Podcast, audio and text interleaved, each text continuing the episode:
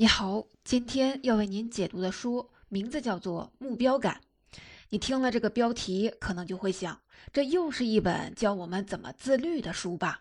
我不需要，我已经是一个很自律的人了。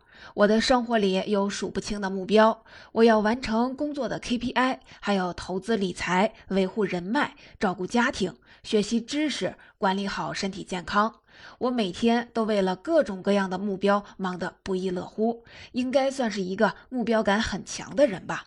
如果你这么想，那你就是把目标当成了那些有待完成的任务、有待完成的指标。但是，《目标感》这本书的作者告诉我们，目标可不是这些东西，目标是一个把你和这个世界连接起来的真问题。只有当你真心的。关切世界上的某个问题，想要做点什么来改变现状的时候，你才算是拥有了一个真正的目标。这样的目标可以帮助你校准当下的每一步动作，还能赋予你的人生持久的意义感，让你不至于陷入虚无，不会怀疑自己存在的价值。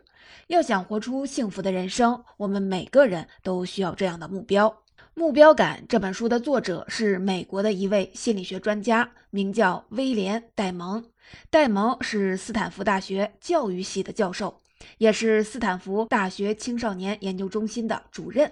在他四十多年的教学和研究生涯里，戴蒙最关心的，同时也是成就最高的一个课题，就是青少年目标感的培养。今天我要为您解读的这本《目标感》，就是戴蒙影响最广泛的一部作品。如果你在自己的人生发展方向上还有一些举棋不定，那这本书能从一个教育专家的视角帮你锚定你的目标。如果你是一位父亲或者母亲，或者你的工作和青少年有关。那么这本书更能给你一个直接的抓手，让你和孩子一起找到那个给他一生赋能的目标。虽然这本书的篇幅不算长，翻译成中文也就两百来页，但书中的核心内容都有戴蒙多年来扎实的研究作为支撑。从二零零三年起，为了搞清楚目标感对青少年个人发展的影响，戴蒙开展了一系列的调查研究。他在美国选取了五个差异很大的社区作为研究样本，在这五个社区里，戴蒙和他的科研团队调查了一千两百多名十二岁到二十六岁的青少年，还对其中将近四分之一的调查对象进行了进一步的深入访谈。按照目标感的强弱，戴蒙把这些青少年分成了四个大类，分别是疏离者。空想者、浅尝辄止者和目标明确者，前三类青少年在寻找目标的道路上掉进了各种各样的误区，而最后一类青少年找到了清晰长远的目标。他们的经验可以供我们借鉴。除了分析这四类青少年的经历，戴蒙也反思了家庭、学校和社会可以从哪些角度入手来帮助这些青少年。接下来，我就根据作者的叙述，分三个部分来为您解读《目标感》这本书。在第一部分，我们先来看看在寻找目标的过程中，人们都会陷入哪些误区。在第二部分，我们再来看看从个人的角度来说，你要怎么才能找到一个清晰、长远的目标。最后，在第三部分，我们切换到一个更大的视角，看看家庭、学校。和社会可以做哪些事儿来帮助青少年找到目标？接下来我们就进入第一部分。我们先来看看在寻找目标的过程中都有哪些误区需要避免。我们先从戴蒙的研究中目标感最弱的那一类人，也就是疏离者说起。疏离者指的是那些在戴蒙的调查和访谈中没有陈述任何目标的人。戴蒙在书里举了个例子，有个十八岁的男孩，名叫汤米，是一个大学一年级的学生。他对学校里教的任何东西都提不起兴趣，不过他也不打算退学，因为他觉得学校外面也没有什么更好的选择。汤米觉得大学里的课程很好混，这让他觉得挺开心。他不在意选什么课，随便学点什么都行。他对自己的现状很满意。对未来也不感到焦虑，他觉得目标这种东西没有什么大不了的。像汤米这样的疏离者其实相当的常见，你可能就认识几个这样的人。甚至我们在人生中某些不需要承担任何责任的阶段，也可能产生过汤米这样的念头。在戴蒙做研究的那几年里，美国社会有越来越多的年轻人都对长远的目标不以为然。他们已经步入成年，其中一些已经完成了大学的学业，但他们并没有为进入社会做好打算。一份对两千至两千零六年间美国大学生的调查显示，每三个学生中有两个在毕业后搬回了父母家，其中一半以上的人在家里待的时间超过了一年。即便是找到了工作，他们也并不追求长久的事业。在工作中遇到稍微不顺心的事儿，他们就选择辞职，回到父母身边。这些年轻人在亲密关系上的投入也往往有所保留，不愿意走入长久的婚姻。在戴蒙看来，汤米这类梳理者最大的误区就在于他们对现状是满意的，而更令人担忧的是，社会风气有时候过于温和，会让这些梳理者更加意识不到他们的处境是危险的。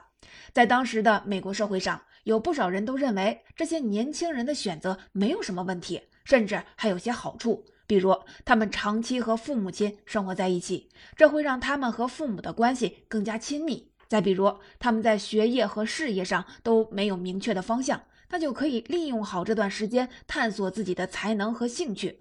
这两种乐观的看法在今天的中国社会也非常常见。不少父母亲都希望孩子毕业后回到自己的身边，不一定要追求多么理想的工作。很多年轻人也喜欢把人生的开放性挂在嘴边，声称他们在探索更多的可能。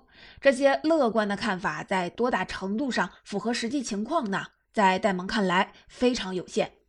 的确有少数的年轻人在认真的思索未来的道路，但绝大多数的梳理者只是漫无目的的生活着，过一天算一天。他们并没有付出任何努力去探索人生的方向。这种生活方式可能在短期内让他们感觉轻松，但长期来看，假如他们一直拒绝承担家庭和事业的责任，随之而来的空虚感就会变得越来越难以承受，会极大的消耗他们的心力。戴蒙相信，对于疏离者来说，最重要的是及早的认识到疏离状态的危险性，认识到目标感对幸福的人生是不可或缺的。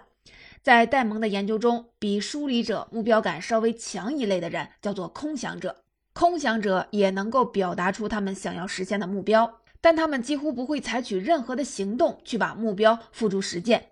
我们还是用一个例子来给空想者画像。莎拉是一名大学三年级的学生，她很聪明，学习成绩也很不错。在学习之外，莎拉关心时事，了解文化趋势，还交了很多的朋友。在她广泛的兴趣里，莎拉最喜欢的是电影和戏剧。曾经有几回，她在学校的戏剧表演中担当过主角。莎拉是一个十分理想主义的人，她希望世界变得更美好。因为喜欢电影，她模模糊糊地想过用电影来给世界带来一些积极的改变，比如拍一部纪录片，反映女性面临的困境，引发人们的关注。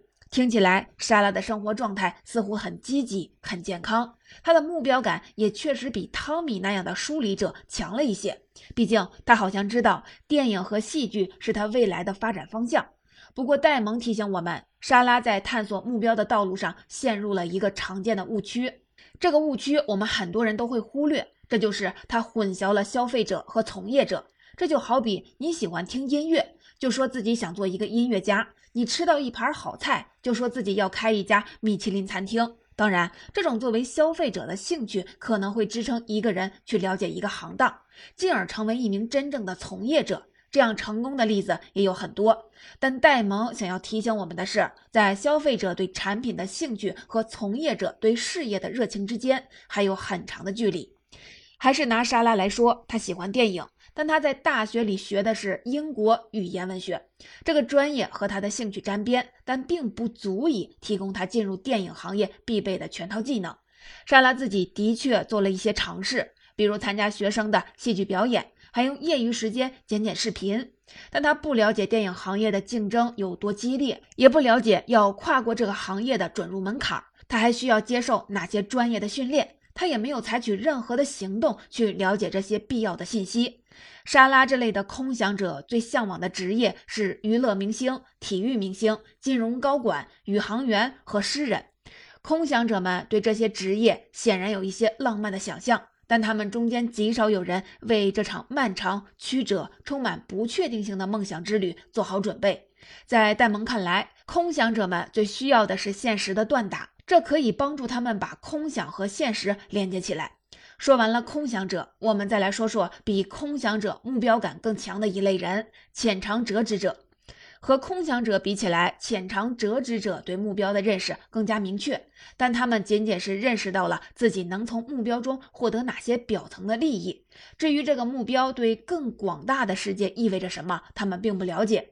我们还是来举一个例子：有个十七岁的男孩，名叫罗伯特，还在读高中，他对未来有一套明确长远的打算。高中毕业后，他想要加入军队，退伍后再进入政府部门工作。为什么要参军呢？罗伯特说：“参军可以带来荣誉，而且在美国，政府部门会吸收很多退伍军人，政府的工作很安稳。”看起来，罗伯特很清楚他的目标能为他带来哪些回报，而且和空想者们不同的是，他也清楚为了达成目标，他需要付出哪些努力，获得哪些支持。他知道入伍后他需要学习计算机相关的知识，也知道他需要很多人的帮助。罗伯特已经在为他的目标努力了，他刻苦学习，拿到了毕业入伍要求的成绩。罗伯特这类的浅尝辄止者和空想者们最大的差别在于，他们已经在实践中向着目标迈进了。为什么这样的人还被叫做浅尝辄止者呢？这是因为他们不明白自己的目标对这个世界意味着什么。军人这个职业最吸引罗伯特的地方是额外的待遇和外在的虚荣。当被问到军队对社会有什么意义时，他只能模糊地说出人民需要得到保护。他还没开始服兵役，对军人要怎么保护人民并没有真实的体感。而且在罗伯特心中，这个崇高但抽象的意义显然是排在现实利益之后的。目标对于世界的意义为什么重要呢？戴蒙在书里打了一个比方，他说：“一个掉进水里的人，要想不沉下去，最好的方法一定是向着一个固定的方向游泳，因为只有在方向明确的运动中，人才能保持镇定，并且最终抵达岸边。”在戴蒙的这个比方里，落水者求生的欲望就好比一个人的目标感，疏离者毫无目标感，他们会直接放弃挣扎，任由自己沉下去。空想者有模糊的目标感，他们想要挣扎，却找不到合理的发力方式。像罗伯特这样的浅尝辄止者找到了某种发力方式，能解决眼前的实际问题。他们在水中从容地漂浮着，看起来好像很清楚自己要的是什么，但他们的目光总是局限在自己身上，局限在眼前的利益上。他们还没有抬起头望向岸边，还没有把自己的目标锚定在自己之外的更广大的世界上。也正因为如此，他们还没办法朝着明确的方向稳定的前进。就拿罗伯特来说，假如他不明白军人这个职业对于这个世界的意义，那他就不可能贯彻一个职业军人真正的使命。假如他只是想要通过入伍来谋取私利，获得荣誉和稳定的生活，那他又怎么可能为了保护人民而甘冒着生命危险执行任务呢？浅尝辄止者从目标上看到了短浅的利益。往往不符合世界对这个目标真正的期待。短视是浅尝辄止者们追求目标路上的最大阻碍。到这里，我们分析了疏离者、空想者和浅尝辄止者这三类人。他们在追寻人生目标的道路上遇到了各种误区。疏离者的误区是根本意识不到目标感对于幸福生活的必要性；空想者的误区是混淆了消费者和从业者，对目标缺乏现实层面的了解和努力；浅尝辄止者的误区是只关注目标带来的现实利益，认识不到目标超越于当下的意义。接下来，我们来看看戴蒙研究里的第四类人——目标明确者。什么样的人才算是戴蒙所说的目标明确者呢？怎么才能找到一个清晰长远的目标呢？我们来看下面这个例子：戴蒙曾经采访过一位名叫瑞恩·西里杰克的少年，当时瑞恩只有十二岁。在他六岁那年，瑞恩在课堂上听说非洲一些地方的儿童因为得不到干净的饮用水而死，他下定决心要为这些儿童修建水井。修建水井当然要花钱。瑞恩一开始想到的办法是在家里打扫卫生，把父母奖励的零用钱攒起来。四个月后，瑞恩攒了七十美元。这时候他听说七十美元只够买水井上的一个手摇泵，修建一口水井要花两千美元，他攒到的这点钱还差得很远。瑞恩只好更努力地来做家务。但当他攒够了一百美元的时候，他意识到这样攒钱速度实在是太慢了。瑞恩换了一个思路，他开始用演讲的方式向身边的人募集资金，还向一些公益组织请求财政支持。就这样，他终于攒够了两千美元，在乌干达打下了第一口水井。在这以后，瑞恩在家人的帮助下成立了一个基金会，名叫“瑞恩的井”。他为这个基金会建立了一个网站。到二零零七年，瑞恩十四岁的时候，瑞恩的井基金会已经为世界上十四个国家修建了三百一十九口水井，超过五十万人用上了瑞恩提供的干净饮用水。瑞恩和他的基金会至今仍在为世界上最贫困地区的居民提供干净的水源。戴蒙在书里提到瑞恩的这个例子，倒不只是想说瑞恩取得了多么了不起的成就，戴蒙更关心的是。瑞恩怎么能在六岁这么小的时候就找到他毕生为之奋斗的目标呢？著名的社会学家马克思·韦伯说过：“所有的人都有属于他自己独特召唤，反映出他们自己和这个世界的三个特点：他们自身的能力、世界对他们所提供的服务的需要、他们在以自己的方式服务社会的过程中所体会的愉悦感。”在戴蒙看来，瑞恩的经历刚好就符合这三个条件。瑞恩追求人生目标的过程始于一个他真心关切的问题，这个问题把他和自我之外的世界关联了起来。当他听说非洲儿童艰难的用水条件时，瑞恩意识到有些事情出了问题，需要解决。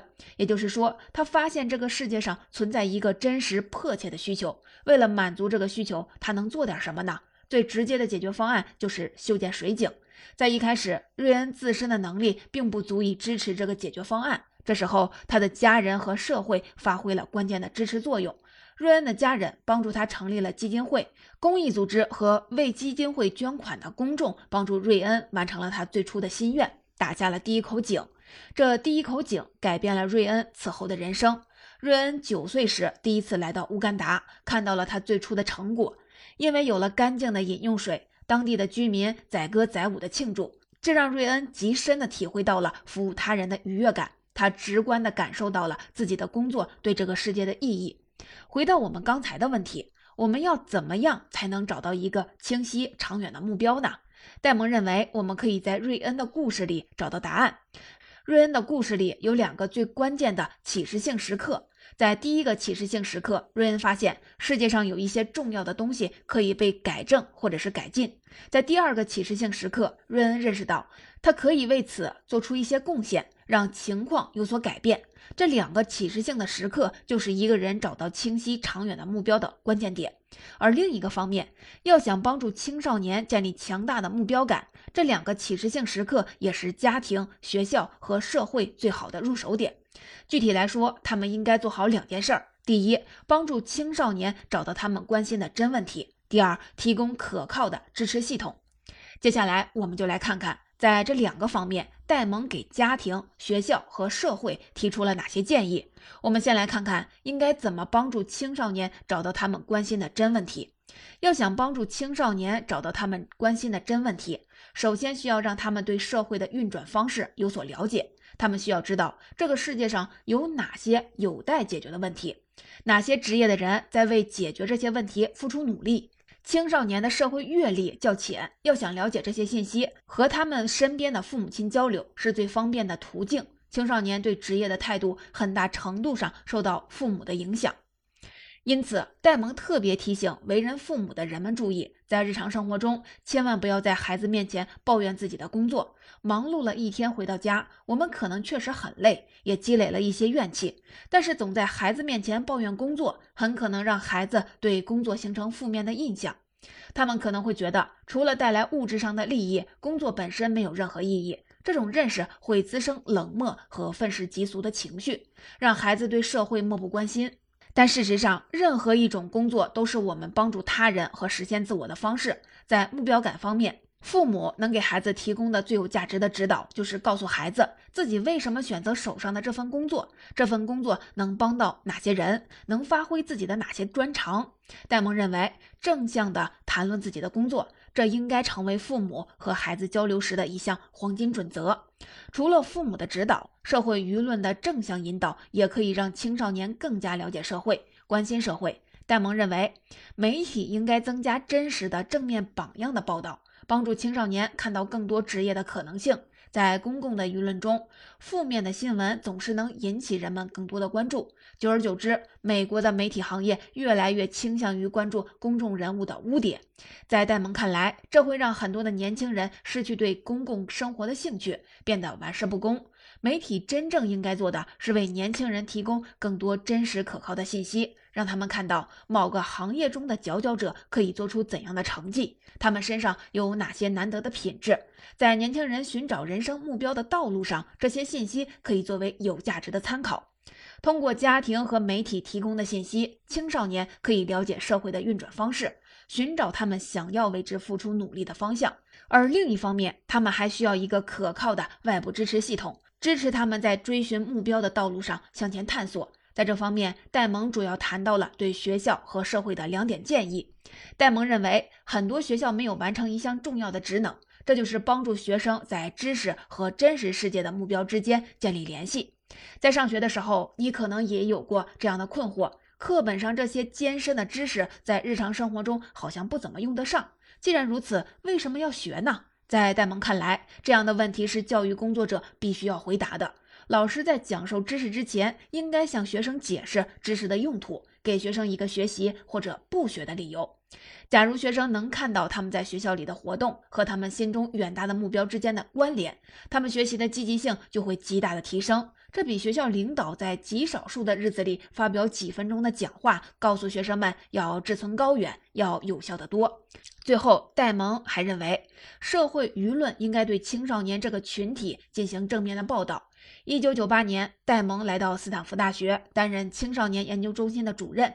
学校为了欢迎他，在楼里张贴了一系列以青少年发展为主题的海报。奇怪的是，这些海报每一张都展示了一种青少年发展中的严重问题。一张海报上写的是：“你知道数以千计的年轻人会在今年犯下谋杀罪吗？”另一张上写的是：“你知道在美国的很多地方，年轻人是造成致命车祸的罪魁祸首吗？”戴蒙看了这些海报，非常的生气，在一周之内让人把海报撤走了。戴蒙当然明白，这些海报上说的都是青少年发展中真实的问题，海报上的统计结论也都是正确的。但他相信这些问题并不是思考青少年发展最有成效的出发点。社会舆论不应该把青少年当成需要规避的风险或者需要解决的问题，而应该更多的关注他们的潜能和优势。总结到这里，《目标感》这本书我就为您解读完了。如果把这本书最核心的内容概括成一句话，我想应该是：目标感就是把你和世界连接在一起的真问题。